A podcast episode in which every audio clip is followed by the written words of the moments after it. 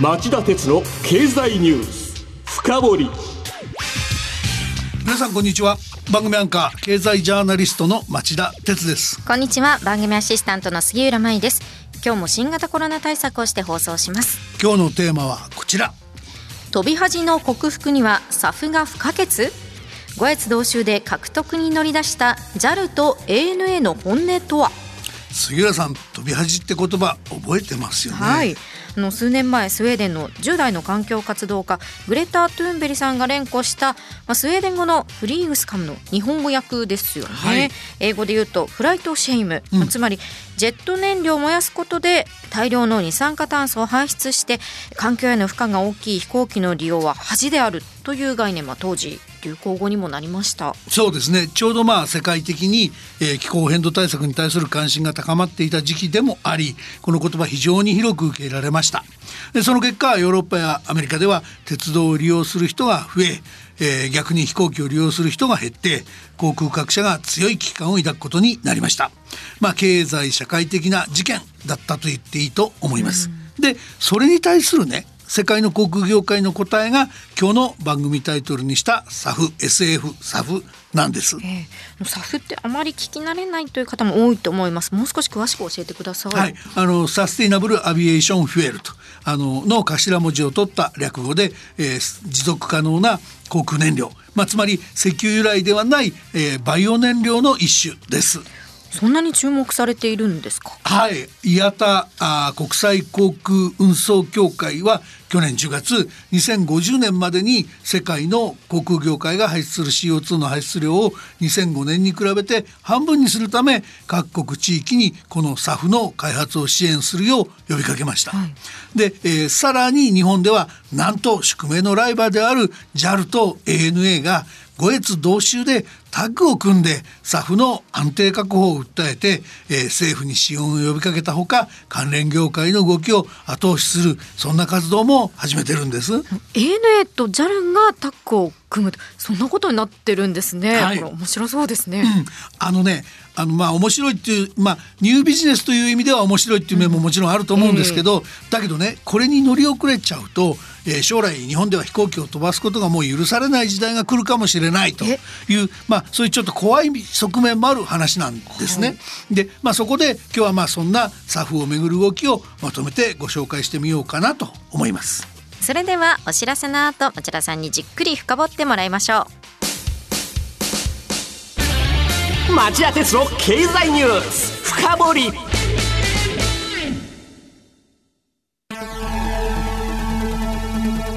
番組アンカー経済ジャーナリストの町田鉄です。う。アシスタントの杉浦舞です。金曜日午後4時からは1週間の世界と日本のニュースがわかる町田鉄の経済ニュースカウントダウン午後5時35分からは経済ニュースをとことん掘っていく町田鉄の経済ニュース深掘り。そして午後11時からはエコノミストにじっくり話をお聞きする町田鉄の経済リポート深掘り金曜日にこの3本を聞けばあなたも経済エキスパートに早変わり。就職活動でも強い武器になりそうです。金曜日は忙しいあるいは聞き逃したという方も大丈夫。ラジコなら1週間いつでも聞くことができます。また公式ツイッター町田鉄の深堀三兄弟もぜひ検索してフォローしてください。激動する時代の中で確かな視点を持つためにも町田鉄の深掘り三兄弟ぜひお聞きください今日の深掘り。町田さんまずは SAF についてもう少し詳しい説明をしていただけますか？はい、あまあ、はいっていうかその作法を理解するためにはジェット燃料って何なのかを理解してもらうのが近道なんでそこからまあお話し始めますね。はいでジェット燃料っていうと大きく分けてケロシン系とワイドカット系の2つに分類されるんですが、まあ、いずれも原油が主な原料だっていうのがポイントですよね。で使用サイクルに着目すると原油のような化石燃料は一方的に CO2 を排出するだけでリサイクルができないとされてきたんです。でこれに対して SAF の主な原料は、まあ、植物などバイオマス由来のものもあれば飲食店や生活で排出される廃棄物もあれば不要になった食用油なんかもありますから、まあ、そういったものをリ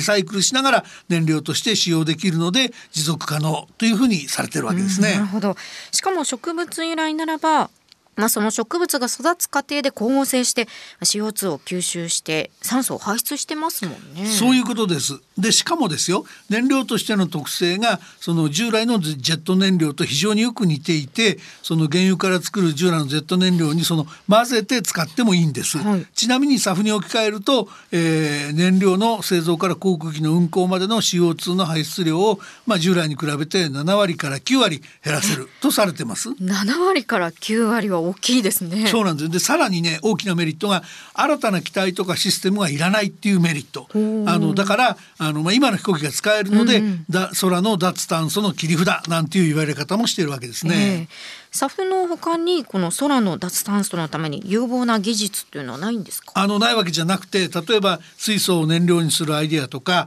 電池電気で飛ぶ飛行機といったアイデアもあります。だけどこういった技術のためには飛行機そのものを取り替える必要が出てきますんでそうなっちゃうと2030年から2050年を目標にしている空の脱炭素今の話には間に合いません、でこのためまあ水素とか電池は将来次に来る技術かもしれないねっていう見方が大勢だと思います。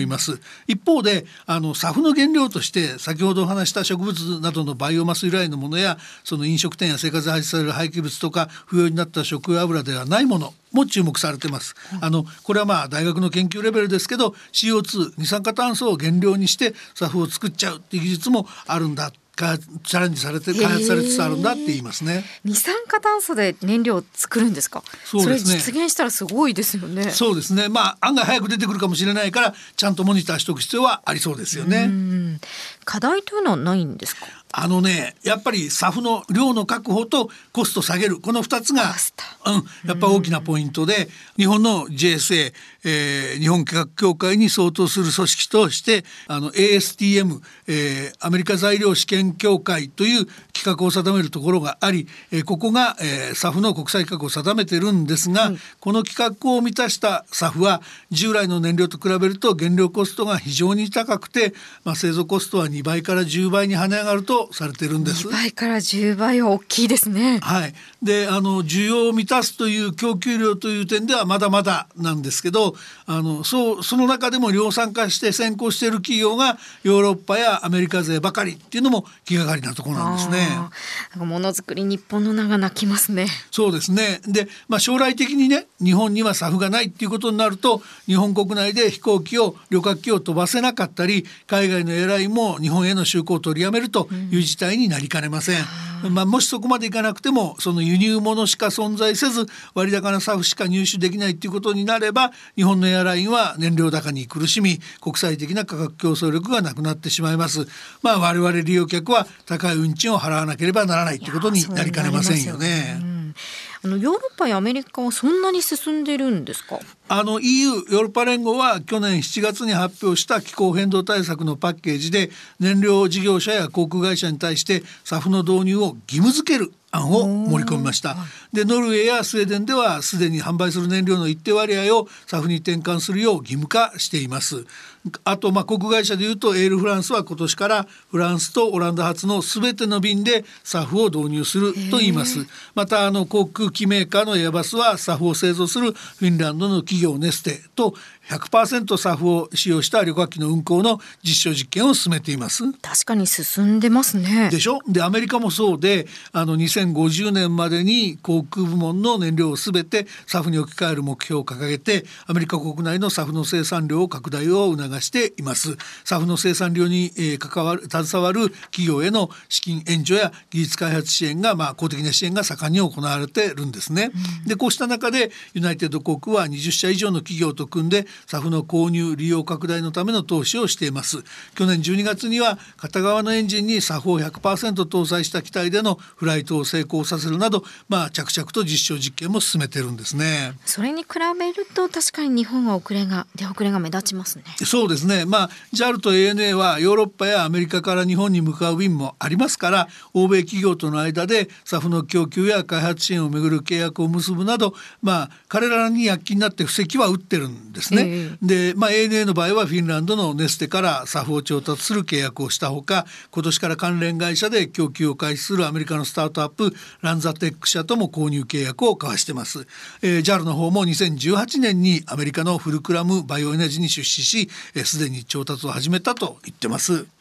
日本国内での生産についてはどういう状況ですか？あのこちらがね最もここがやっぱり最も憂慮すべき状況なんですけど、えー、まあ、ANN と JAL は、えー、日本国内での調達を試みてきたんだけど目処がほとんど立ってないっていうんですね、まあ、例えば電力会社や大手機械メーカーなど数社が経済産業省の NEDO の実証事業に参加して SAF を製造し飛行機で実際のフライトで使えることを明らかにしたんですけども、はいその実証実験が終わった途端に SAF を作ったパイロットプラントは撤去されてその後参加企業はどこも SAF の製造には携わっていないっていうんですね。そうなんですか。だからねお上の実験にはまあ補助金も出ますから、はい、あのお付き合い実験にはお付き合いするんだけど本業としてビジネスとして育てていくようなことはしづらいっていうのがあの SAF に対する各社の本音みたいなんですね。そこで、えー、JAL と ANA が ANA がライバル同士だけどもご越同種で打ち出したのが去年10月に公表した共同リポート2050年航空輸送における CO2 排出実質ゼロに向けてっていうものでした。でまあ両者はこれまで日本ではエアラインのビジネスがこのままでは日本でエアラインのビジネスが成り立た成り立たなくなるっていう危機感から、まあ、ライバル同士ではあるけどもこの際手を結んで官民挙げての SAF の国内で完結するサプライチェーンを構築してほしいと政府や経済界に一生懸命訴えてるわけです。その呼びかけというのは効果があったんでしょうか？まあ効果なかったとは言いません。かねて事態を憂慮してた国土交通省の背中を押す形になって、まあこの大型連休前の4月22日には経済産業省を巻き込んで SAF の導入促進に向けた官民民協議会っていうのがスタートしました。から以前から日記ホールディングスとコスモ石油は2025年に大阪府内で国内で初めての SAF の商用生産を始める構えを見せていましたし、えー、IHI と J パワーもそれぞれ2030年頃の商用化に向けて、えー、微細なもから生産できないか、えー、開発を進めているとしていました、うん、そして先月には三菱商事とエネオスホールディングスが、えー、SAF の共同生産の検討に入ったと発表2027年にも俳優などの原料調達から製造流通までの一貫供給体制を国内に作るとしています。ですがねどのプロジェクトも3年から7年も先のもので、えー、まあ、順調に軌道に乗るかどうかまだ予断許さないわけですね、はい、つまりその ANA と JAL の胸の使いは取れていませんまだまだ SAF の国内供給体制づくりはこれで大丈夫と言える段階には来てないと言わざるを得ないのが実情なんですね。以上今日の深掘りでした。さて今晩11時からの町田鉄の経済リポート深掘りはロシア軍のウクライナ侵攻とその長期化が市場にもたらしたものとはというテーマで